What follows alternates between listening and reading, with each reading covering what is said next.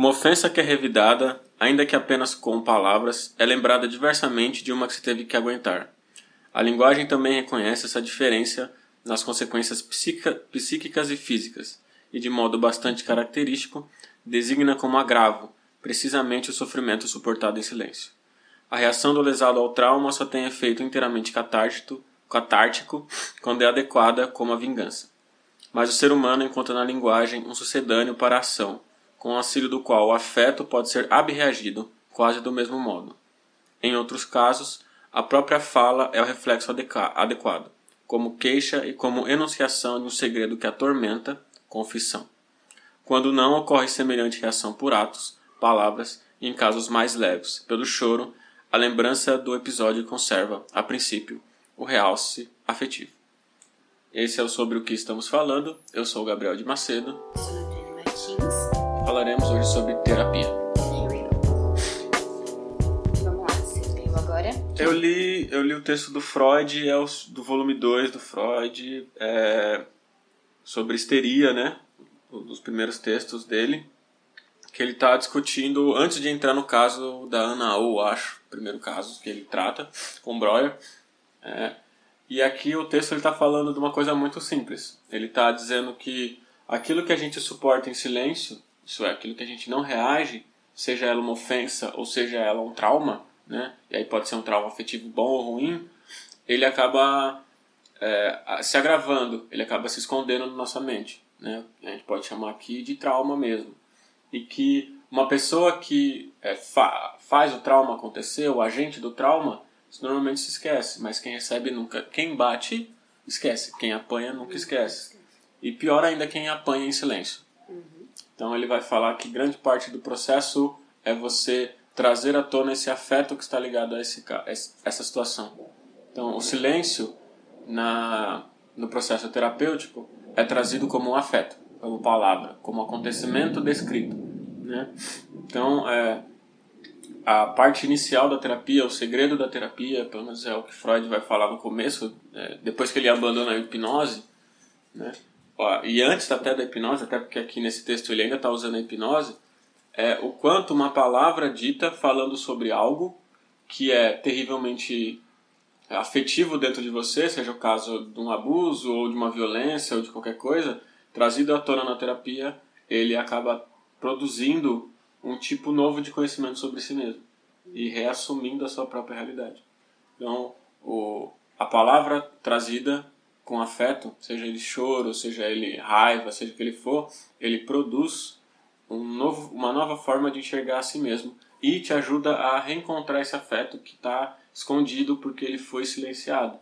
Então, a, o, a violência feita é, para você, para o outro, em silêncio, que você recebeu em silêncio, é trazida à tona em palavras, porque no momento você revive né, aquele processo. Isso é a base da terapia. Pelo menos é, o começo de toda a terapia é você falar coisas. E falar coisas aleatórias. Uhum. E aí eu estou falando bem da análise. Tá? A análise, na psicanálise, especificamente, ela funciona como associação livre, que é basicamente você falar o que te der na sua cabeça. E nesse intervalo de você falar várias coisas que podem ser importantes ou não, o terapeuta, o analista aqui, ele vai encontrar elementos do seu inconsciente, que são aquelas é, palavras com significado, que é a fala plena, aquilo que vai definir o afeto que você tanto é, guarda ou que você tanto esconde, que é a causa do seu sofrimento. Né? A terapia, basicamente, pelo menos a terapia no seu início, é desse jeito. Ela funciona como a trazer o inconsciente à tona. Só que não existe só a psicanálise. Exatamente. Existem vários outros métodos psicoterapêuticos, né? Dentre eles, é, a gente pode falar de três grandes, e aqui é só como introdução, que é a psicanálise. A psicanálise ela não é subordinada à psicologia, mas ela está dentro da psicologia, né? Sim. A, a análise do comportamento, Odiamos. é, é, não, não é a minha Mentira, parte. desculpa, Vanessa.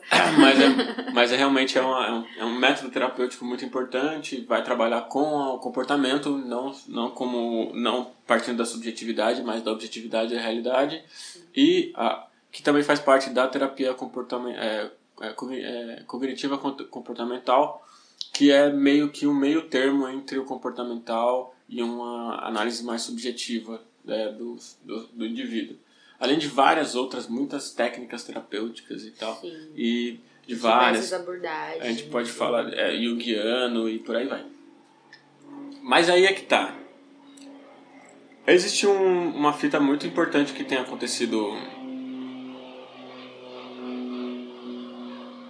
E Eu vou, eu vou deixar, eu vou deixar, eu vou deixar o avião passar.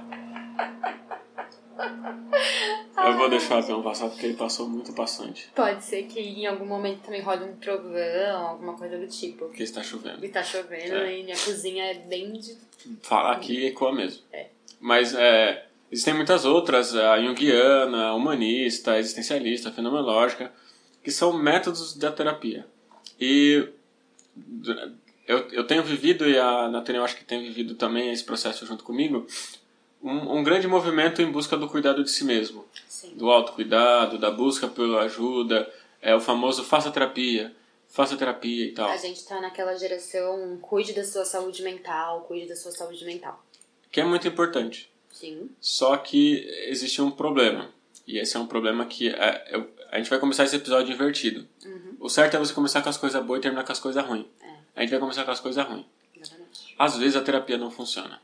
Às vezes pode dar muita bosta. Às vezes pode dar muita merda. Sim.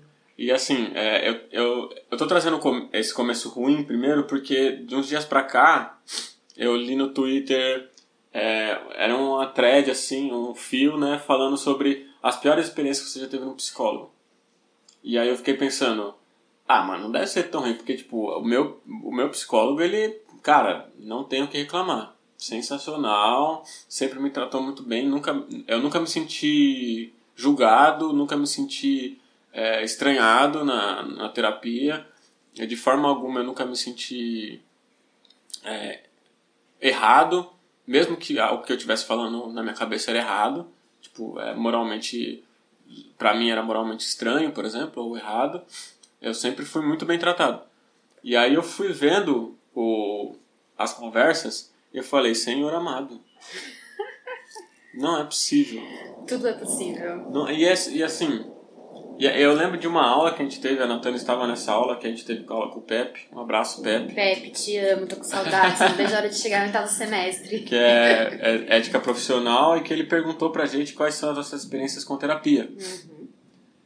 E, Só um pouquinho antes, a gente vai falar de coisas muito ruins que deram, né? Muito errado, assim, na terapia.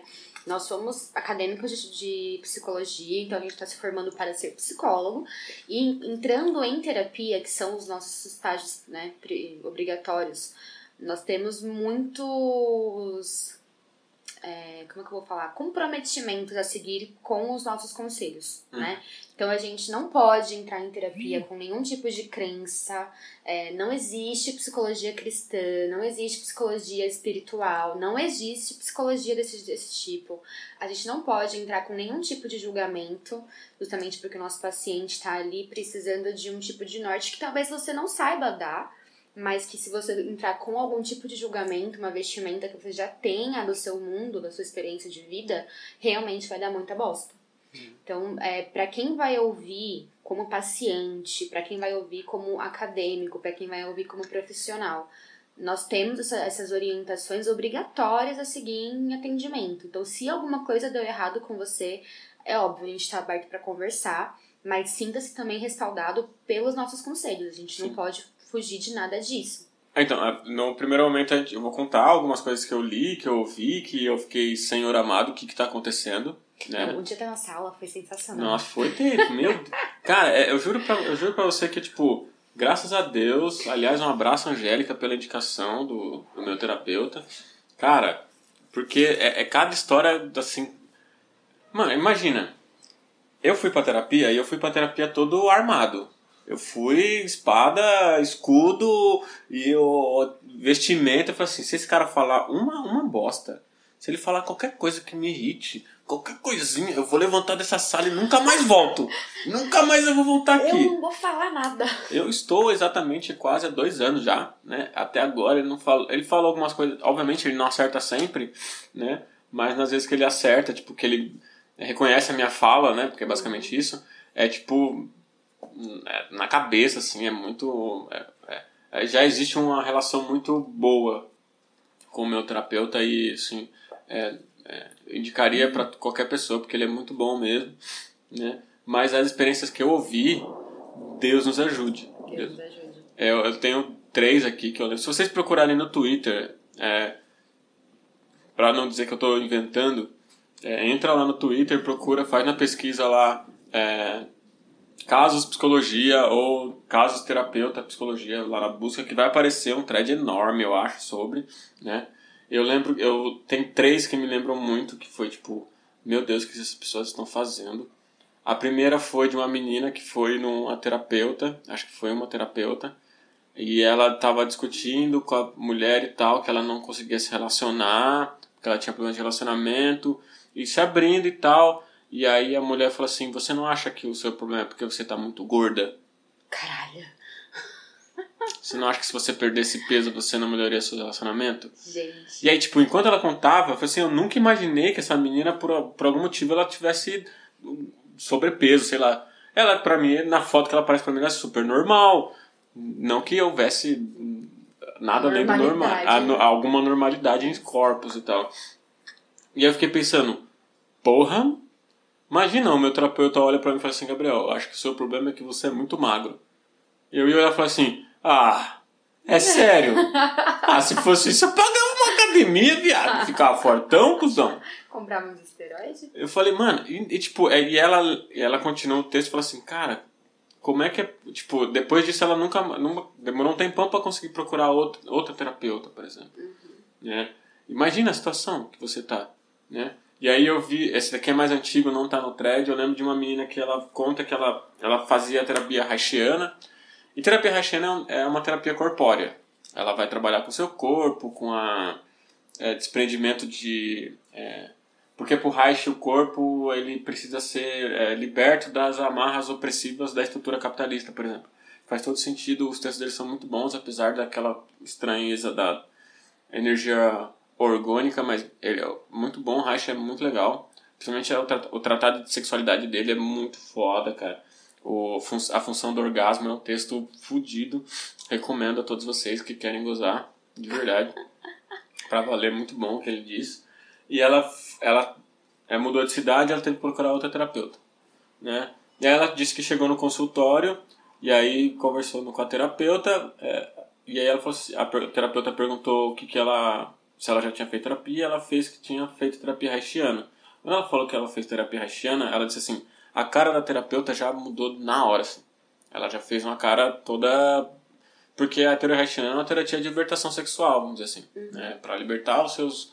é, vamos dizer que... Imagina que Freud vai discutir sua sexualidade infantil, o Reich vai discutir a, a sua sexualidade na- no seu ato sexual, da coisa do sexo mesmo. Que é muito bom. Que- Cara, ele é muito bom. Eu gosto muito da discussão. Né? E aí ela é, quando ela sentiu que a terapeuta olhou pra ela com coisa já já já se armou já aqui né e aí ela sentou e tal foram conversar e aí ela começou a perceber que a terapeuta estava tentando evangelizar ela Puta que pariu. que não porque Deus porque nós temos que ter a castidade e não sei, eu, enquanto eu li eu falava Deus Gente, meus olhos sangram. E, gente, eu sou formado no Mackenzie. O Mackenzie é uma instituição presbiteriana, mas uma instituição de cunho religioso cristão. Porém, nunca vi tanta gente não ser religioso dentro de uma única Não, então, e, o Mackenzie era muito. Eu tive professor de psicologia e eles eram muito tranquilos, eles falavam muito seriamente. Eles falavam assim, eu tinha um professor que falava assim: não existe psicologia cristã, existe psicólogo cristão. Você tem a sua religi- religião e você aplicar isso, e você simplesmente usar um método da psicologia. É importante falar que, apesar de a gente estudar psicologia e milhões de outros psicólogos, a gente né, estuda e trabalha com isso e tal, mas nós temos vidas e nós temos crenças. Né? A gente não. A gente só tem que ter o, o bom senso de separar uma coisa da outra. Tipo, eu sou candomblessista e pra mim, sim, na minha vida, em alguns momentos eu consigo cruzar as duas coisas, as duas situações. Não necessariamente eu vou fazer isso na vida de um paciente. Tipo, eu não posso fazer isso em momento nenhum. Nem, nem deve- tipo, não, é, o CRP proíbe isso, né? Exatamente, a gente não, não, não pode. Talvez, tipo, pensando sozinho, tá, pô, aquele cara pôde ir lá no terreiro, né, tomar um passe, sei lá, dar uma ajudada, mas eu não falo isso paciente, gente, pelo amor de Deus. É, então, e, e, por exemplo, é, eu como eu tenho essa bagagem cristã muito forte, muito presente e tal, quando eu, é, eu, eu, eu me sinto muito como que eu vou dizer? Eu não me sinto muito competente a ser algum dia um analista, por exemplo, mas é óbvio que é um processo para a vida, isso de se entender. Mas eu entendo, e Freud entende, Jung entende, vários outros é, teóricos entendem que a religiosidade é muito importante para o indivíduo, Sim. né, para aquele pessoa lá falando, né, que você não deve negar a religião do dele, Uhum. né, de quem está falando. O que você não pode fazer é enfiar goela abaixo o, o, o, o, a sua religião no outro. Aí não é terapia. Não, aí não é terapia, aí é obrigatório. Aí é catecismo, né? Aí é. Aí é. Pô. Aí é assim, na vida, não enfia sua religião na goela de ninguém. Não só na terapia, mas na vida. Na vida. Deixa claro. É coletivo, pelo amor de Deus. E aí teve o último, foi da menina que. Agora eu não consigo lembrar bem certinho se é desse jeito, mas provavelmente é desse jeito.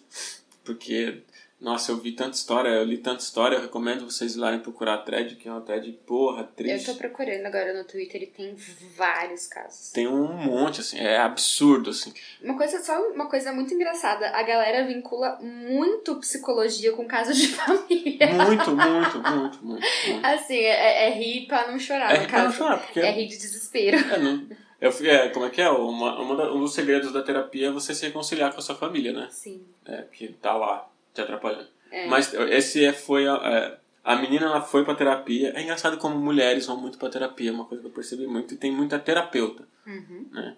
Muita mulher psicóloga e tal. Aliás, isso é um exemplo na minha sala de, te- de psicologia. São Nós pouquíssimos, são pouquíssimos homens na sala. E né? pouquíssimos homens héteros. Opa! É, também tem essa. Eu não queria falar nada. É, é, é, é, mas beleza. Enfim.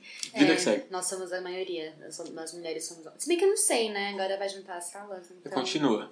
Continua. Eu nunca prestei atenção na outra Eu sala. presto atenção em tudo. É, neurótica é isso aí. É, desculpa. Não tem muito que Eu tenho delay. E aí o, ela falando que na terapia ela foi, conversou com a, falou com a terapeuta e teve uma sessão que ela falou muito mal da mãe dela, reclamou da mãe, sabe? Tipo, terapia é isso aí, você vai falar todas as coisas que você pensa das, pe- da pessoa mais absurdas possíveis. E aí, na outra semana, a menina foi pra sessão e a mãe dela tava na, na sessão. Mano, olha, eu de verdade, eu não sei qual a sua roteiro. Não, e a terapeuta falou assim, ó, fala pra sua mãe o que você falou pra mim na sessão passada. Mano, E eu, e eu ia falar assim... ela não chama terapeuta, ela chama segunda mãe, né? É, então, exato, exato. Eu queria deixar muito isso, isso, isso posto aqui. Eu sei que muita pessoa, muito pessoal de pedagogia, muita mulher de pedagogia aqui, porque basicamente pedagogia é muita mulher, o sonho é ser mãe de outra criança. Além da, por exemplo, dela, se ela tem uma criança. Muita. Eu conheço muita pedagoga que acha que é mãe. Filha, vai tratar na terapia. É. E aí ela vai pra terapia, encontra uma terapeuta que quer ser mãe também. Ah, Aí juntou, a fantasia foi lá, os dois cavalgando, a mesma fantasia. Cara, que. Gente, não, Nossa, não. é- A- não. Ser adulto é, em primeiro momento, se desligar dessas relações familiares. Uhum. Reconhecer que você não é pai de ninguém, que você não é mãe de ninguém, que você não é tio de ninguém. Né? Vamos dizer aí, ser maduro é você reconhecer que você está sozinho nessa, nessa barca e que nós estamos caminhando para um lugar que a gente não sabe. exato. E que você não sabe o caminho do outro, você não sabe nem o seu, vai dizer do outro. E isso aconteceu, eu li isso várias vezes. Da pessoa reclamar da família, porque a terapia você está num momento de vulnerabilidade, você está dizendo coisas que você né, não diria em outro lugar, por exemplo. Nem pro seu amigo, talvez você conseguiria dizer, seu melhor amigo ou melhor amiga desse jeito. E aí a pessoa chega e ela quebra completamente a sua confiança. De cima a baixo. Quem, em qualquer outro momento da vida, vai procurar terapia de novo? Nunca. Se isso é uma psicóloga, se isso é um psicólogo fazendo isso, e eu aqui totalmente vulnerável, me entregando, e aí eu te pergunto, é necessário realmente que todo mundo procure autoajuda se esses são os níveis do psicólogo que a gente tem por aí? É, é bem comprometedor, assim. é, a gente tem passado por uma época, isso é uma análise bem breve do que eu faço, tá? De momento que a gente tá como profissional que serei. A gente tem passado por momentos bem difíceis em que a, a psicologia e a terapia em si tem vindo à tona de uma forma. De formas muito diferentes do que eu esperava ver. Assim, é, a gente está vindo de gerações que simplesmente ignoravam a necessidade da terapia, o motivo pelo qual tinha que ter a terapia, porque a gente tinha que fazer a terapia. Tanto é que por isso a gente tá todo mundo bugado hoje em dia. Isso não é meme, não é um meme, não vem com essa de ah, é, terapia é, é para quem é fraco. Então, manjo, se você tá julgando essa pessoa, você também é tão fraco quanto. Você precisa discutir isso em terapia. Não é um meme é, a necessidade da, do cuidado da saúde mental e tudo mais, isso é tudo muito dito e em contrapartida existem esses profissionais que, mano, cagam com a gente, né? Como tem em todas as profissões, é óbvio, né? Meu pai é técnico de enfermagem e, porra, volta e meia aparece alguém fudendo com a enfermagem, fudendo um paciente e, tipo, a classe toda é desmerecida, assim, que não, eles, né?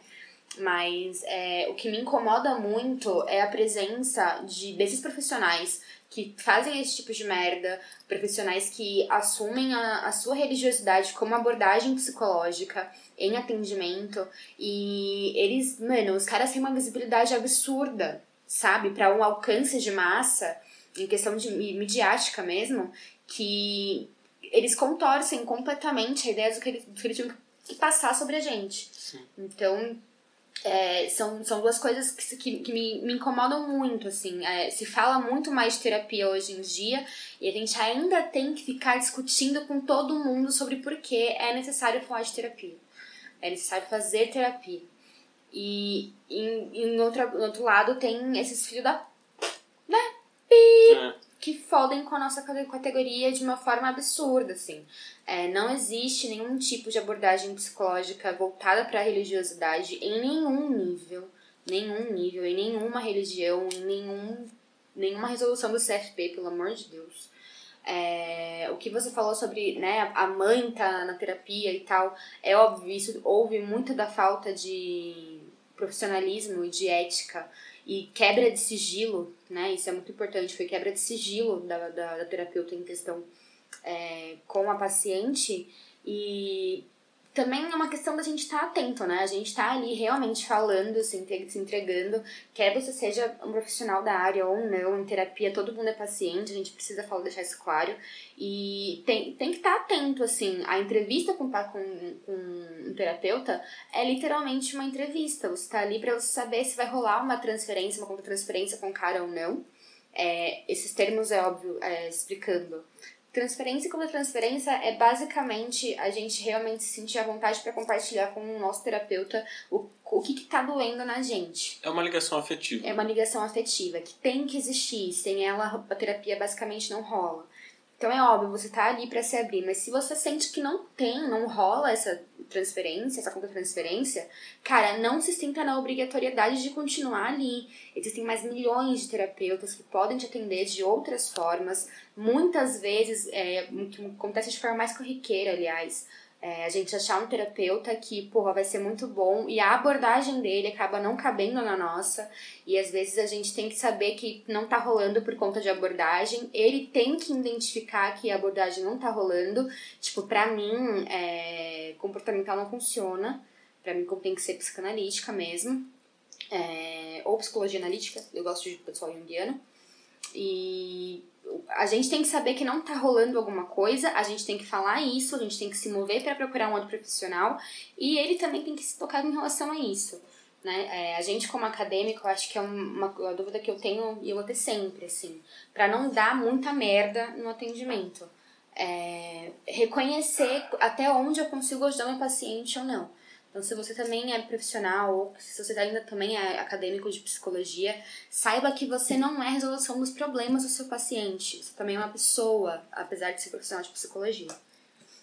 Então, e, e assim, das várias coisas que, que a gente não pode enquanto terapeuta, o Conselho Federal de Psicologia ele tem uma lista de coisas que e é acesso gratuito, é só procurar. A todo mundo. Conselho Federal de Psicologia. Toda vez que você sentir é, a, ofendido, a, a é, atacado, se você se sentir é, vilipendiado, várias coisas possíveis e imagináveis na terapia, procura o Conselho Federal de Psicologia e o Conselho Regional de Psicologia da sua região, que eles vão entrar em contato se é um terapeuta é, reconhecido pelo CRP, se é um falsário ou miserável. É, todo todo é, terapeuta ele tem que ter necessariamente o CRP para atuar. É, e com, com a pequena exceção da psicanálise, mas a psicanálise É. ela funciona de outro jeito. De forma. Mas mesmo assim, se você achar que o psicanalista.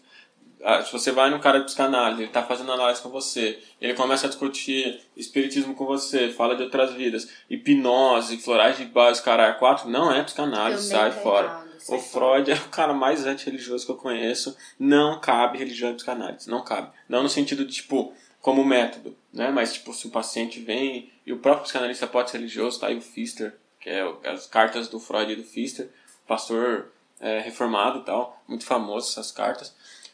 Não, não entra nesse rolê, você não tem responsabilidade para com o terapeuta. O terapeuta Exatamente. tem com você Exatamente. terapeuta que você mais que cara uma, uma das coisas mais engraçadas que eu que eu, eu já ouvi falar é tipo o cara chegar na terapia ele só mente mente nossa ele é um mentiroso ele tudo é mentira e aí o cara fala assim mas aí você tá sendo você tá enganando o terapeuta né você tá mentindo você tem que contar a verdade e aí ca- eu lembro que o terapeuta falou assim mas a mentira também é uma informação sobre você Sim. um bom terapeuta ele vai pegar qualquer coisa que você falar vai te analisar conforme você vai falando porque e aí, não são partindo para comportamental, também existe o comportamento não verbal. Exato, sabe? Tipo, é, os métodos de, de psicologia, eles são muito bem organizados e muito bem feitos e muito bem é, montados. Tem muita história. É ciência, gente. Talvez não seja a ciência que você acha que seja ciência, aquela ciência dura, matemática, essas coisas, mas ela é uma ciência e ela tem sentido, ela tem vontade. Então, cada método ele funciona conforme aquilo que ele se propõe, né? E novamente, novamente não. Primeiramente, não existe terapeuta que sabe mais de uma abordagem. Não existe terapeuta que ele vai atender você conforme o que você for falando, ele vai usando outro tipo de teoria. Porque, filho, o, o Freud escreveu quase 20 volumes. 20 volumes de Freud. O Lacan, além dos 20 seminários, ele tem dois escritos que são um calhamaço dessa idade, impossível de ser entendido se você não leu Freud antes, por exemplo. Né? Eu nunca nem me atrevi a ler Lacan porque eu não vou entender porra É, nenhuma. o Skinner tem vários livros publicados. Você tem, é, tipo, é, o Heidegger vai para é, fenomenologia. Você tem um milhão de caras que escreveram um monte, um arcabouço teórico que parte de pressupostos metateóricos, isso é, que vão antes da teoria, né, que é aquilo que baseia a teoria, que são diferentes uns dos outros. E o cara vai me falar que sabe tudo isso? Impossível. Impossível. Então, se, se você pegar alguém, pega alguém que é focado em algum ponto, que está estudando pelo menos aquele, está se especializando naquilo, está caminhando naquilo, para que você tenha a segurança de um método consistente, né? E se você é acadêmico também da área, ou que você tenha terminado, mas ainda não sabe qual abordagem você vai seguir, o que é muito difícil, que a gente tem que escolher esse negócio logo no estágio, é, tá tudo bem, assim, você gostar demais de uma abordagem e não saber exatamente qual nesse momento você vai escolher. Eu tenho muita simpatia pela, é, pela psicanálise, mas, cara, eu me identifico totalmente com a área social e, sinceramente, eu acho que é o que eu vou seguir, mas eu não tenho certeza. Tá tudo bem, assim, a gente, em psicologia, eu vi até um, meme daquele do Fragmentado, Uhum. que são sete caras e sete autores que a gente tem que entender perfeitamente até se formar. É exatamente isso, a gente tem que entender todo mundo até a gente se formar. Então, sim, a gente vai entender um pouquinho de cada um, mas é, tá tudo bem você não saber o que você quer escolher agora. E esse lance de psicologia eclética pra mim não funciona, eu acho ridículo, assim. Não tem um atendimento em que você pode usar de nove abordagens com um paciente único, né? Isso é, é, é muito complexo de se falar, não tem como. É tipo, é, se você é junguiano e por algum motivo você pega algumas coisas de Freud, faz sentido. Jung era discípulo de Freud, mas Jung difere de Freud em um bilhão de coisas. Sim. Então, tipo, não faz sentido. Não é tanto como humanamente possível você assumir um arcabouço teórico de várias pessoas, não tem como. Não tem como. É, eu, por experiência própria e pela minha própria comichão de querer ler todas as pessoas possíveis e imagináveis de todas as áreas possíveis, eu sei mais do que o suficiente de que não dá. Você tem que escolher alguma coisa e você tem que ir com aquilo e reconhecer que você não vai ler os outros. E que você tem que. O melhor, assim, é você ser de alguma área e você conhecer pessoas de outras áreas. Sim. Né? Para ter uma troca de ideia e, e- e enxergar coisas de modos diferentes e, se tiver algum problema, indicar para outras pessoas, essas pessoas que, tipo, nem todo mundo vai entender o trabalho da psicanálise, que é um trabalho longo, é um trabalho que o inconsciente nunca para de acontecer e tal, e que ele tem um processo, e que é, talvez a pessoa só queira se livrar de uma coisa, ela quer parar de fumar. E aí você vai discutir outra coisa na psicanálise. E talvez a comportamental é, seja mais objetiva nesse assunto. Ela vai em direção a tipo, eu quero parar de fumar, beleza, então vamos trabalhar esse negócio aí de parar de fumar. Ele não vai discutir seu. É, é, ele não, é, é. Ele não vai parar de, de, de para discutir seu pai, sua mãe, sua família, sua, o, o complexo de Édipo. É, cada terapia ela tem uma função e ela tem um objetivo e muitas vezes o seu objetivo que está procurando não é aquilo. E por último aqui para gente discutir as merdas que a terapia às vezes dá, coach não é terapia. Não, ó, não. Vamos lá. Só quis levantar aqui pra deixar a Natane puta. Puta que pariu! Mano, eu tenho ranço de vocês que fazem psicologia e fazem curso de coach. Quase falei o nome do fulano, mas não vou falar que é meu amigo. Mas sabe, gente. É pra vocês, sai daí! Gente, não dá, assim, não dá. É, coach e psicologia são tão parecidos quanto um feto e um bebê sabe? Apesar da semelhança, falta formação, uma coisa não tem nada a ver com a outra. É, o coach, cara, ele é o quê? Ele é sua mãe, né? Basicamente falando. Sua mãe num outro corpo te mandando viver a merda, levantar e viver a vida. Mano, não funciona, pelo amor de Deus. Eu tenho. É, não é ranço pela classe, tá? Queria falar aí que. Eu fiz fechar na sala, que tá chovendo tudo, mas enfim. É, eu queria falar que, tipo, é, eu acho que em alguns níveis talvez seja necessária a existência do coach. Não sei, acho que as pessoas precisam aí de um ânimo, às vezes, que, né, não sei, assim, eu não, não sei o que vocês estão fazendo direito aqui. Com todo respeito, não sei mesmo. Mas, gente, coach e psicólogo é, são duas coisas completamente opostas, pelo amor de Deus. Eu tenho ranço de quem faz essa comparação.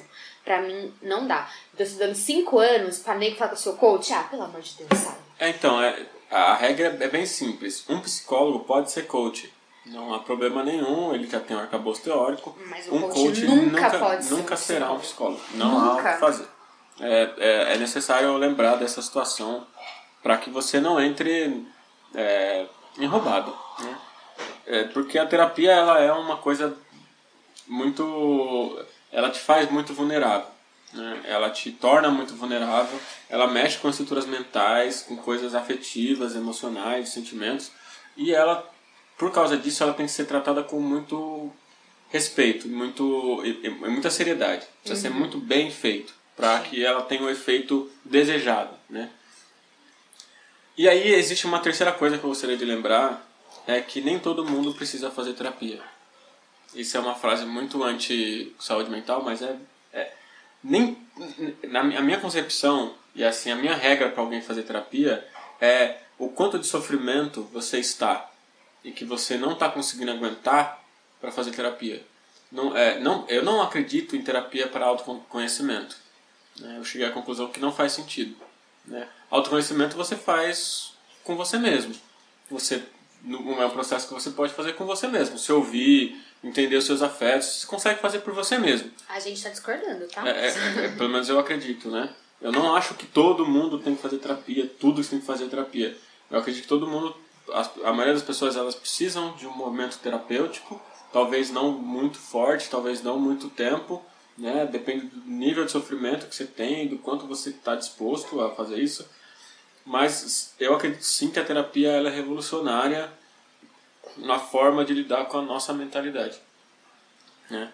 Porque a terapia ela não é fácil. A terapia não é um um andar no jardim, no pomar, ó que lindo, ó que maravilha a minha cabeça, olha que cabeça bonita, olha tudo orgânico. É, você vai, o termo é você vai chafurdar na lama. Né? É isso que o, a terapia faz. Ela vai discutir com você coisas que talvez você não queria discutir. E às vezes o que você acha que você deveria discutir, a terapia traz outra coisa. Então, tipo, não é fácil, não é simples, não é bonito. É, o, a frase famosa do Freud é que é, se nós não podemos mover os céus, que é a que não está movendo, que é nos, é, nos movimentamos então no inferno, né? Que é isso. A gente vai tratar o, o nosso lixo, aquilo que é ruim, aquilo que a gente não quer falar. É, às vezes você descobre coisas que você não está afim de assumir. Você descobre coisas, né? É, imagina você chega na terapia e você descobre que você não é hétero E aí você entra em choque, porque a vida inteira você achou que você era hétero, por exemplo. Você tem desejos homossexuais, né? E aí você, é, isso é o mais simples. Imagine desejos mais complicados, mais tensos. Isso aparece na terapia. E aí a discussão é se você está disposto a lidar com isso. É, eu discordo porque é, eu, como eu falei anteriormente, eu tenho uma pegada muito mais social, então para mim a questão sócio-histórica pega muito.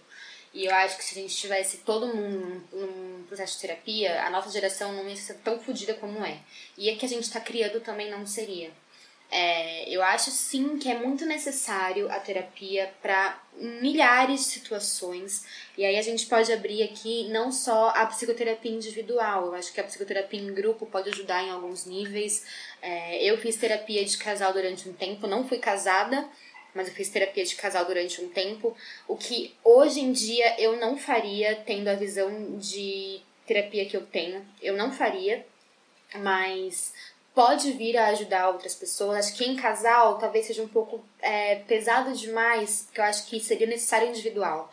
Mas uma terapia familiar é muito necessária, por exemplo. Então, eu acho sim que terapia é um processo necessário para todo mundo. Eu acho que o, a, o autoconhecimento, eu acho que é uma coisa que a gente pode começar sozinho, mas para mim o principal gatilho de autoconhecimento no momento de vida em que eu estou foi a terapia. Hum. Né? Então, pra mim, é, muita coisa do que eu sei de mim hoje veio da terapia. E então, pra mim, sim, é muito necessário que seja feita é, terapia por todo mundo. Talvez não por tanto tempo, assim. Eu fiz terapia por oito meses no, no ano passado. Queria ter continuado, quero voltar, mas eu tive que parar por questões financeiras mesmo. E não tenho intenção de trocar de terapeuta, então estou esperando melhorar para eu conseguir voltar com a minha terapeuta. Mas é, eu acho sim que todo mundo devia fazer terapia em algum nível, pelo menos. Que fosse em grupo, pelo menos, pra gente conseguir ter ali um start, sabe? Eu acho que se a gente não tivesse uma, uma sociedade tão doente como a gente tá, é, aí realmente não ia precisar, né? Mas todo mundo que eu conheço, assim, todo mundo que eu não conheço também, tá passando por sofrimentos absurdos que a gente não consegue lidar sozinho. Então, nesse momento, eu estou trazendo muito sócio histórico, sim, porque é o que eu acredito, primordialmente. É, a gente precisa, sim, que, em sua grande maioria, a população esteja em terapia. É, é, e aí eu... E é tudo bem, tá, gente? A gente tá discordando, mas tá tudo é, bem. Então, a gente não vai é, se matar por isso. É, então, é só formas de enxergar o problema e formas de tentar não solucionar, mas ajudar a levar algum tipo de solução. E aí a, a, eu, eu, queria saber, aí eu faço, eu continuo fazendo terapia até hoje, né? Faz não direto, mas faz um ano e lá vai muito, um ano e do, oito, um ano e seis quase de terapia. A Natane fez seis e tanto de terapia. E aí, porque apesar de tudo eu falar que achar que nem todo mundo precisa, eu defendo com unhas e dentes o método terapêutico. Né? E aí eu vou falar um pouco da minha experiência, né? Do, a pergunta é por que cargas d'água eu cheguei a fazer terapia, né? É, o começo é que eu estava sofrendo para diabo, né? E eu sempre sofri muito, eu tenho essa, essa, essa visão meio melancólica da vida. É, a teologia ela não ajuda muito na, em você se tornar um cara muito positivo, ela te deixa um pouquinho mais negativo ainda. Mas por algum tempo eu cheguei a, eu cheguei, vamos dizer assim, a uma parede, assim. Eu não sabia mais o que fazer eu tinha chegado a um ponto final nos meus ponto final, né? Um, três pontos nos meus estudos, né? Eu não consegui levar para conseguir adiante, eu não sabia como, não sabia porquê. Eu tá, eu tinha acabado de sair de um relacionamento que é, eu, sei lá, eu, eu, acabou bagunçando muito como eu enxergava a vida e tal. E eu estava num nível de sofrimento que eu não conseguia mais encontrar resposta.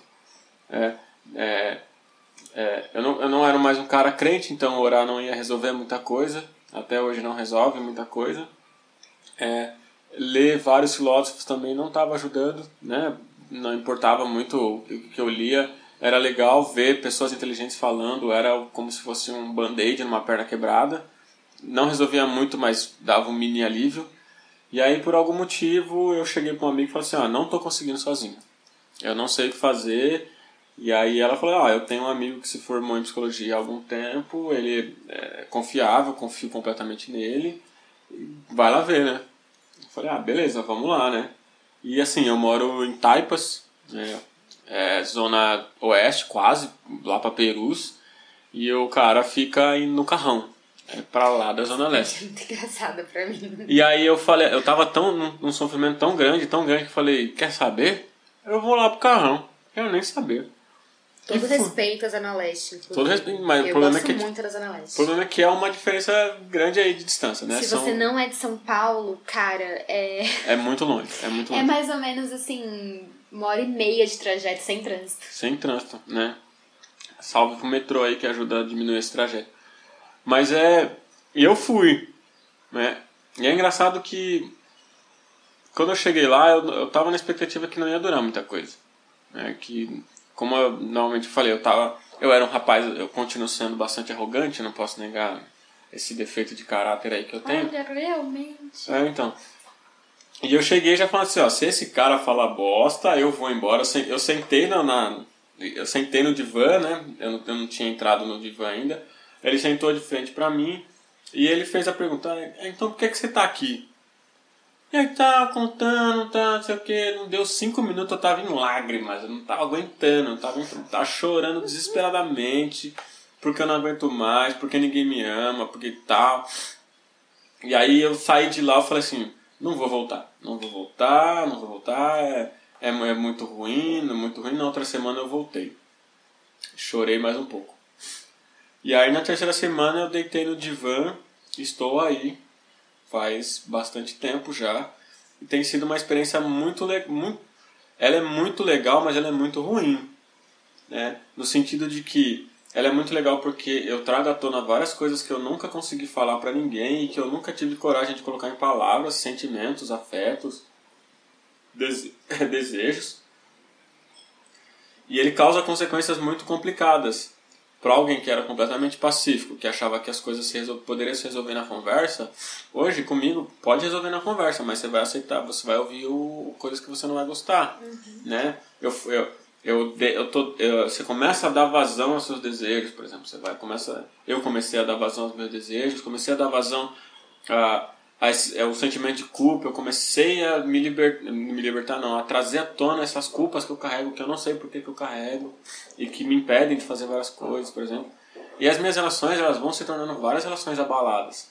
Então, que era uma relação estável com meu pai, teve vários momentos de, de abalo, né? Porque eu fui descobrindo coisas. A relação com a minha mãe, vários momentos de abalo. Com os meus irmãos, mesma coisa. Os meus relacionamentos, românticos principalmente, mudaram da água pro vinho, assim. Era de um jeito, foi para outro. Apesar de que às vezes eu ainda bobeio, né? Eu ainda continuo fazendo coisas que eu fazia. Mas já é outra coisa. Só que o pior de tudo é sair de lá e ficar pensando, cara, será que tem cura essas coisas que eu penso?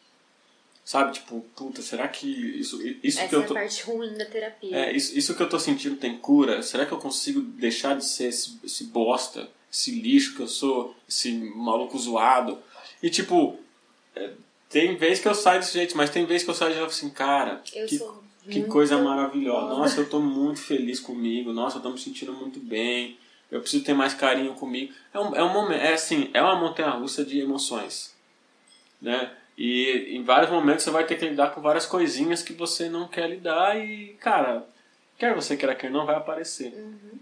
É, eu recomendo muito o meu terapeuta para todo mundo, eu acho que ele é sensacional, mas normalmente esse pessoal não quer ir lá pro Racarrão. Eu vou, eu acho que ele é muito bom. Foi, muito, foi um encontro muito feliz. É, poderia ter dado tudo errado, poderia ter dado uma merda gigante. Não deu, graças a Deus. E aqui, graças a Deus, só como figura de linguagem. Mas deu muito, funcionou muito bem. Há um respeito mútuo, né? Entre é, eu e o meu terapeuta. É, há, há uma transferência muito boa sendo feita. Há encontros muito saudáveis. Há momentos tensos, obviamente, porque sempre tem, né? Ficar puto com o terapeuta, você fica, né? Momentos de desafio, né? Mas eu não posso negar e aí eu tô falando de uma psicanálise aqui que o pessoal fala que não, ah, a psicanálise não soluciona. Cara, soluciona milhares de coisas minhas, assim. Que eu nunca tinha percebido que era só eu conversar com alguém que eu resolvia. Né? Óbvio, as coisas mais importantes elas vão demorar muito. É, Eu sei que eu, eu- é, a terapia é uma grande repetição, né? Eu vou lá toda semana falar sempre das mesmas pessoas. E eu sei disso, né? Mas eu tenho paciência comigo, porque uma hora eu vou sair do ciclo. Porque eu sei que, que é possível. E, e das coisas que funcionaram, assim, que tipo, é, eu saí de lá tendo consciência de que é aquilo que eu tenho que fazer, e aí eu fui lá e fiz, e as coisas mudaram, transformou minha mentalidade, transformou a forma como eu enxergo o mundo e como eu me, me enxergo, cara, eu não, eu não tenho o que dizer, assim, a, a terapia ela foi o... É, realmente eu não consigo sozinho mais, por enquanto.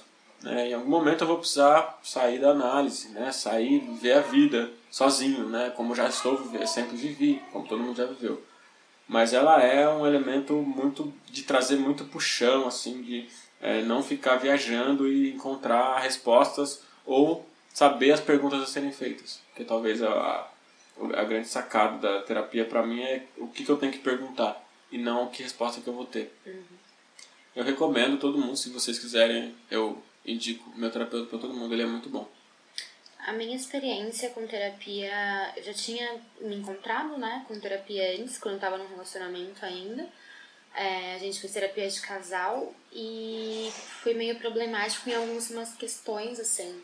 Uma frase que o terapeuta sempre falava pra gente, que eu acho que vale a pena levar pra vida, assim.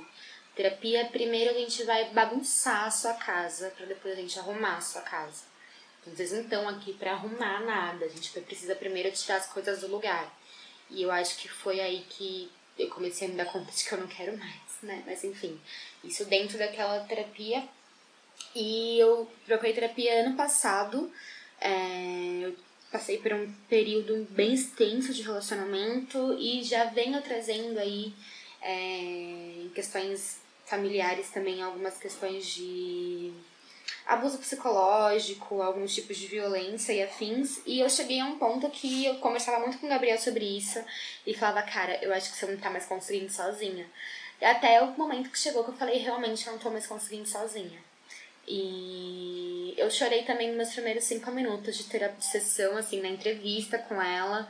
E ela perguntou se quer continuar e tal. Eu quero continuar, por favor. Eu não sei mais o que eu faço. Foi exatamente isso. Eu passei por alguns períodos muito difíceis ainda depois de começar a terapia, então eu tive, eu tive um período depressivo muito forte, muito intenso. É, não cheguei a ser diagnosticada com depressão, mas tive um período depressivo muito, muito intenso que se eu não tivesse em terapia, eu sinceramente não sei se eu teria conseguido fugir do diagnóstico. Foi bem forte. E tive alguns períodos de ansiedade também que vieram a se concretizar depois que eu parei a terapia. E aí é um probleminha, né? Que temos que tratar.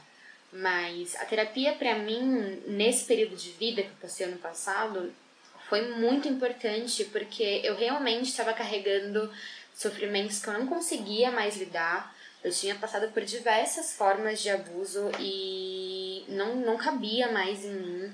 É, assim como em todas as mulheres que já passaram por isso, em diversas situações. E eu me culpava muito, eu me sentia muito mal e eu é, me julgava muito, me colocava num lugar onde eu achava realmente que eu tinha provocado alguma situação e tal. E não, eu não tinha. E a terapia me conseguiu me fazer entender o quão tóxica foram as relações pelas quais eu passei, não com uma pessoa, com duas pessoas, mas com várias. É, inclusive, como vou repetir, vinda de questões da infância mesmo e familiares, e como elas tinham me moldado para o que eu era até então. E também me fez entender o quão tóxica eu fui na vida de outras pessoas, né? Eu não sou um alecrim dourado que nasceu no campo sem ser semeado, eu também fui tóxica. E eu preciso entender que eu fui, e eu preciso entender que isso foi uma questão que foi é, condicionada em mim a terapia me fez mudar muito disso tudo. Me fez mudar completamente minha visão de vida, de mundo, de tudo que eu queria ser. É, era muito engraçado que minha terapeuta também tinha estudado na mesma faculdade que eu estudei, então a gente compartilhava muitas coisas sobre a aula e porque rolou mesmo essa transferência, como transferência, foi a amiga do Gabriel que me indicou, a Fabiana, e foi um período muito importante, assim. É muito importante que a gente saiba que terapia não é uma rodinha de conversa, terapia não é um talk show. Você tá lá pra falar, mas você tá lá pra falar o que tá realmente te fazendo sofrer, o que, que você precisa resolver. E antes de resolver e arrumar qualquer coisa, a gente tem que saber de onde está vindo. Né? Na psicanálise, a gente falo porque minha terapeuta é, é psicanalítica, mas é, na psicanálise a gente precisa buscar o que está engatilhando isso. Na comportamental também de uma outra forma. Mas é, é, é, importante que a gente procure o terapeuta. Independente de qual for a abordagem, dá o start, sabe? Dá o primeiro passo. Terapia, é por, por mais que não pareça, é baby steps. A gente vai falando uma coisinha aos poucos atrás da outra e eu descobri coisas sobre mim. Aí vem também a questão do autoconhecimento. Que eu não sabia durante a terapia. É, foi assim, numa associação livre, que é o método né, psicanalítico que eu descobri que eu quero fazer na vida. Que depois eu saí da terapia, eu falei, caralho, é isso mesmo? Não acredito. E, tipo, era mesmo.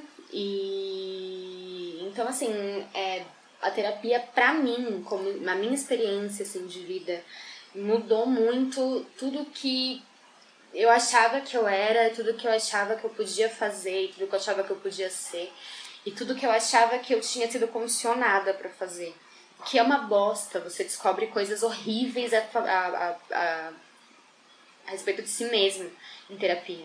Né? Tem dia realmente que a gente sai chorando horrores, se sentindo uma bosta, se sentindo um lixo. Eu não acredito que eu fiz isso. E sim, você fez e você tem que reconhecer e você tem que saber que a terapia é transformação de vida. Terapia é revolucionária, está ali para você realmente mudar as coisas, não para conversar com o seu terapeuta. Muito importante deixar isso claro. Também recomendo minha terapeuta para quem quiser. Eu não tenho mais o contato da minha antiga terapeuta de casal, mas eu recomendo muitos institutos de, de terapia familiar. É, se a minha família tivesse feito terapia familiar, eu acho que eu não ia ser tão bugada hoje.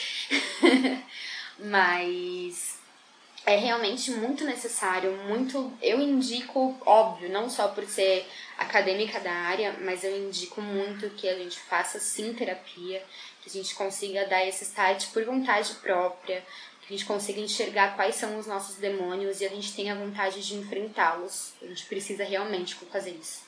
É, o. Veja bem, a, eu, eu tenho a possibilidade de pagar minha terapia e tal, eu tenho tenho um emprego, graças a Deus. Ai, gente, eu não tenho. Quem quiser me indicar no job de vocês, tô desempregada. mas existem várias é, formas de você ter terapia gratuita. As universidades que normalmente têm psicologia têm terapia gratuita, você pode encontrar. Daqui a é, alguns anos vocês vão encontrar a gente lá. Pá, né? E, e, sempre é, é, supervisionada, então não é um negócio aleatório, largado. É, joga o aluno pra cima lá e deixa ele se virar, é um negócio sério. É, existe um conselho federal de psicologia, um conselho regional de psicologia uhum. que guia essas coisas. Então, você pode procurar sim, sem medo de ser feliz.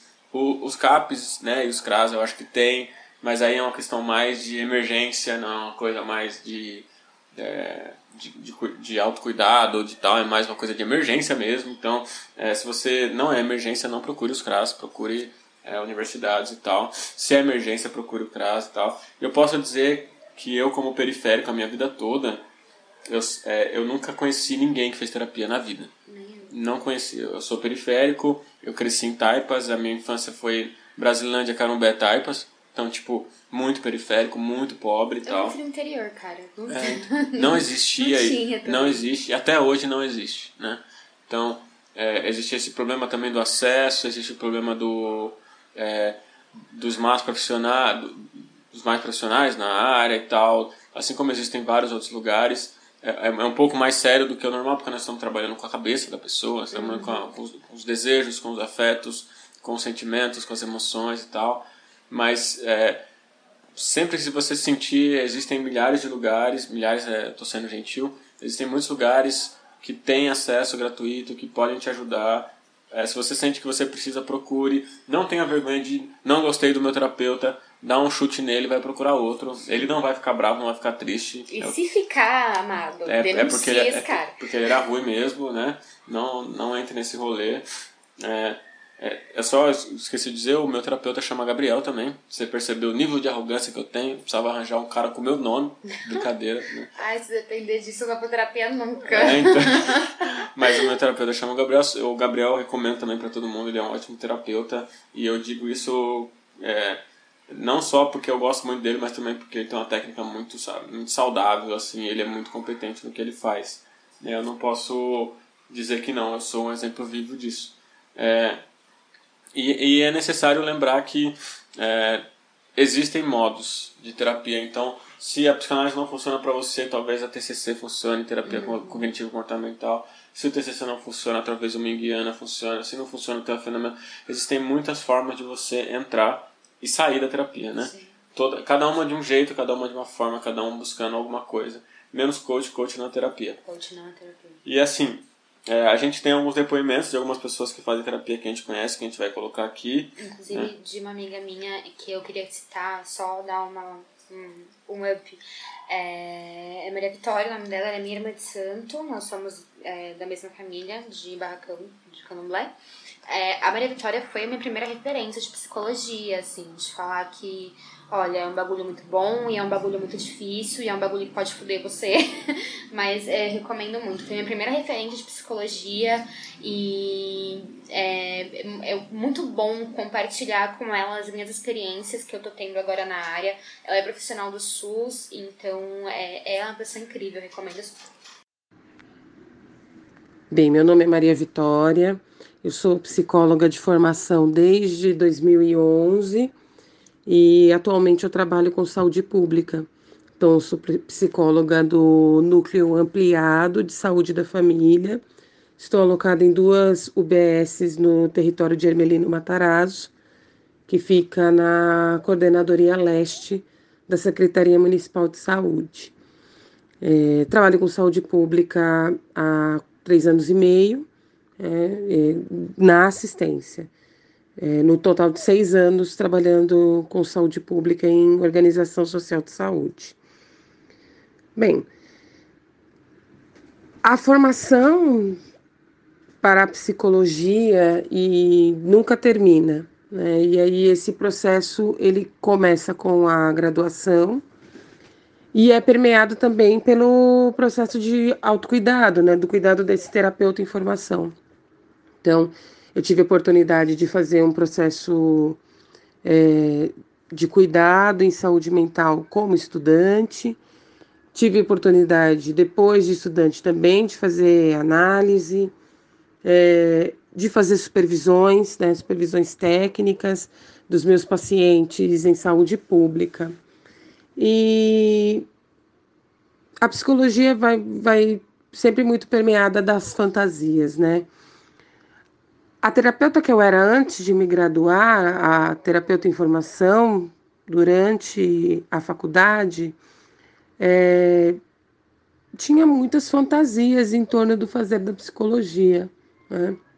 Apesar de eu, de eu dominar muito bem a técnica, de ter grupo de estudos, né? então fiz grupo de estudos de Freud, de Winnicott, é, fiz um período também de estudos de Klein, então toda a minha supervisão de, dos pacientes da graduação foram em Klein. É, então, a gente tem um, um, monte de manejo, um monte de, de informações técnicas, né? Da, da clínica, do como fazer, da, de como a interpretação. E aí a gente vai para o atendimento com, com um colega já formado, né? E a gente fica se perguntando como é que ele aplica isso no dia a dia? Como é que ele faz para aplicar aquilo que o Freud fala de transferência contra transferência, né? Como é que ele faz para identificar a cadeia de significado e significante que o Lacan tanto traz? E como que ele faz isso sem eu perceber, né? Então, durante a minha terapia, né, os processos terapêuticos que eu fui fazendo é, como psicóloga em formação, Inclusive, isso foi tema de algumas sessões, né, com uma fantástica psicanalista unicotiana que, com quem eu tive o prazer de fazer uma longa caminhada. É, era em torno disso. Como é que um psicólogo consegue, é, com tanta leitura, com tanta, tanto texto técnico, no cotidiano acessar aquilo que é mais sofrido, doloroso, aquilo que é mais recalcado, escondido. Como é que ele acessa as caixinhas de Pandora, como eu brinco com os meus pacientes no cotidiano? E aí, com o tempo, e, a, e eu me sinto uma privilegiada por ser psicóloga de saúde pública, porque eu encontro todas as demandas de diversas formas diariamente. Né? É, não é segmentado, então eu sei que eu vou chegar, eu sei que eu tenho uma agenda e a demanda vai se desenhando no meu dia a dia. Então, quando eu entrei em saúde pública, é, eu fui percebendo que o quanto que é possível é, a gente aplicar a técnica, aplicar o realizar o manejo técnico do paciente e sem que isso seja um empecilho, sem, sem que a gente tenha que acessar aquele monte de arquivo mental que a gente tem daqueles monte de texto que a gente lê, de tudo que a gente faz do grupo de estudos, de tudo que a gente lê de Freud, de Winnicott, de Lacan, de Klein e todos os outros técnicos das outras te teorias. Né? É... No começo, quando eu comecei meu trabalho como psicóloga, eu tinha muita angústia em torno do que, que eu vou fazer com isso, né? No decorrer do tempo, eu fui entendendo que não adiantava eu ser estanque. Então, a primeira coisa que eu aprendi, que o paciente me deu como experiência, foi a flexibilidade. Então, o meu setting, ele é em diversos lugares. Então, eu já fiz sessões na rua, eu já fiz sessões debaixo de uma ponte, eu já fiz sessões debaixo de um coreto de praça, eu já fiz sessões na casa do paciente, eu já fiz sessões dentro do hospital. É, eu fiz sessões já dentro da UBS, sessões na sala de inalação, na sala de Papa Nicolau, é, na sala de medicação, no grupo do educador físico. Então, a primeira coisa que os pacientes me ensinaram foi realmente a flexibilizar né? E aí, quando eu digo flexibilizar, não é largar tudo que eu sei de setting, de maneira. Não. É pensar que aquele sujeito está ali, aquele sujeito que fala está ali, que o discurso está pronto, né? está emergindo, e o que a gente precisa é um sujeito que fala e uma escuta qualificada, no mínimo. E aí eu fui aprender o que, que é uma escuta qualificada e o que, que é uma escuta técnica, né? o que, que é uma escuta psicoterápica. Porque uma escuta qualificada dentro da saúde pública é aquela que norteia o paciente. Então ele vem com a queixa, vem com a demanda, que é uma coisa que eu também aprendi, que a queixa muitas vezes não vem é, junto com a demanda. Entender isso e saber qual conduta tá, dar, né? Porque nem sempre o sofrimento psíquico tem como manejo, né, como espaço de manejo, espaço psicoterápico. E aí, para aqueles pacientes que demandam um atendimento psicoterápico, está ali para essa oferta. Né? É, e aí, uma coisa que, depois de, de, aprender o que, que é a escuta qualificada e o que, que é a escuta psicoterápica, eu exercitei no meu cotidiano foi estar disponível ao encontro. Eu tenho diversos saberes, né? De, das diversas formações que fiz, de todas as leituras, dos fantásticos professores que tive, dos colegas maravilhosos com quem eu tive supervisões, com quem eu compartilhei espaços de supervisão, com quem eu compartilhei pacientes. Mas se eu não estiver disponível para encontrar aquela singularidade que se apresenta na minha frente em cada sujeito que frequenta as UBSs em que trabalho, não adianta nada. Claro que depois das entrevistas, né, depois que nós saímos das vistas um do outro, né, terapeuta e paciente, e vamos para um processo onde todos os conteúdos internos são acessados, é claro que a gente se remete aí a um posicionamento ético-técnico de acordo com a teoria que a gente segue. Mas isso só é viável se a gente consegue reduzir ao mínimo possível toda essa técnica, todo esse saber, toda essa agitação interna que nós, como terapeutas, temos de dar uma resposta imediata, né, suscitado pelo tempo que vivemos, em que tudo é imediato, tudo é hedonista, tudo é para ontem, e nos permitimos efetivamente a escuta daquela demanda e a escuta daquela queixa. Então, eu gosto muito de trabalhar com exemplos, vou dar um exemplo de hoje. Hoje eu tive uma paciente que chegou me dizendo que tinha taquicardia, que estava grávida novamente e que tem muito medo do parto. E aí ela tem quatro filhos, esse é o quinto, e ela se via aí aterrorizada pelo medo do parto. E aí eu fui trabalhando com ela, mas por que esse medo do parto, né? Por que ter medo de parto depois de tantos filhos? Vamos tentar entender isso. E aí ela usou uma frase que a gente conseguiu trabalhar essa fase durante o atendimento. Ela disse que tem medo de colocar pessoas no mundo.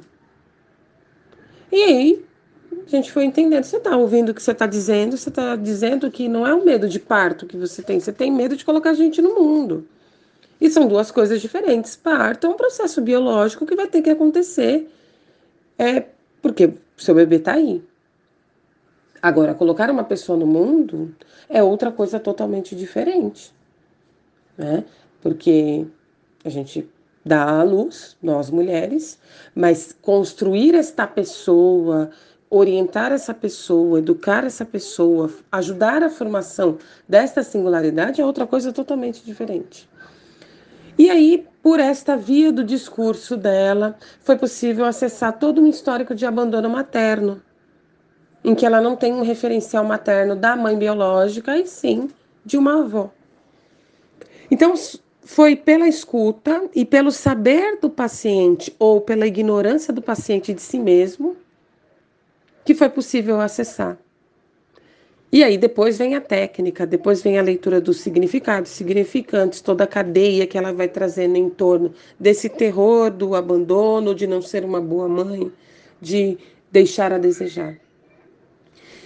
Então, hoje eu olho para todas as terapeutas e terapeutas, os terapeutas que passaram na minha caminhada, com quem eu tive processos terapêuticos longos ou tão encurtados por uma questão objetiva, ou até porque não rolou a transferência. E hoje eu consigo entender que os encontros que eles se permitiam eram para além da teoria. Eram as singularidades que estavam ali se encontrando. E uma dessas singularidades se colocava nesse lugar do sujeito suposto saber, mas ele não supõe de si. Né? O terapeuta ele não pode supor de si mesmo. Ele tem que ir supondo também esse outro.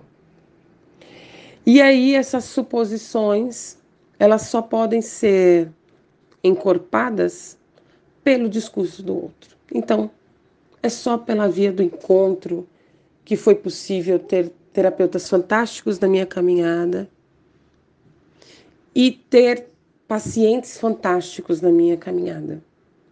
Porque cada paciente que eu encontro me transforma mais um tanto. Porque eu permito não que eles acessem aquilo que é singular meu, eu permito que eles me mobilizem a ponto de me deixar encontrá-los. É simples, mas é complexo, né? Porque aí o terapeuta tem que estar num espaço, num setting, e garantir horizontalidade, né? A gente tem que estar tá num nível, num, num mesmo lugar, onde eu tenho um saber, mas quem tem o saber da questão toda é o paciente. E a gente compartilha saberes.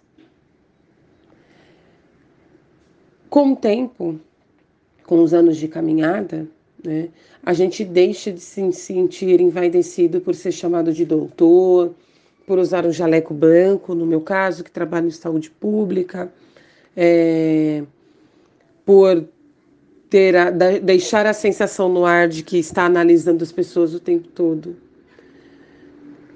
Porque isso acaba trazendo um prejuízo para o processo de cuidado. Com o tempo a gente aprende que é o nosso desejo de encontrar mais pessoas, mais singularidades, mais caixinhas de Pandora que faz os ouvidos ficarem atentos às demandas. É, eu adoro né, o que faço, sou uma apaixonada, e aí quando a gente é apaixonado, a gente acaba falando um pouco a mais. Mas para não me esticar muito, eu acredito que nos tempos de hoje, onde a gente vive tanta violação de direitos, onde a gente vive tantas perversões, onde a gente tem um sistema perverso que vai objetando pessoas, o espaço da psicologia tem que ser o mais humilde possível, o mais simplificado e não simplório, o mais simplificado possível, o mais acessível possível. Porque é pela via da simplicidade, da humildade, do, da acessibilidade que a gente vai conseguir usurpar esta lei, essa lei perversa da obje que objeta esse outro. E aí esse técnico terapeuta se permitindo um encontro, né, fazendo aquela redução, aquilo que a fenomenologia traz, da redução mesmo de si, sem se perder de si, mas se permitindo este encontro, se invadir um pouco do outro, para acessar aquela dor, aquela queixa, aquela demanda né? Se a gente conseguir fazer este processo, eu acredito que a psicologia tem muito ainda a ofertar a, um, a essa sociedade tão adoecida. Eu acho que é isso. Né? Agradeço aí a oportunidade de compartilhar com vocês. Estou à disposição aos encontros. Né? Estamos aqui para nos encontrarmos. Tá bom? Muito obrigada e até breve. É isso. É isso. Esse foi o episódio sobre terapia. Eu sou a Natânia Martins. Eu sou o Gabriel de Macedo e até a próxima. Até.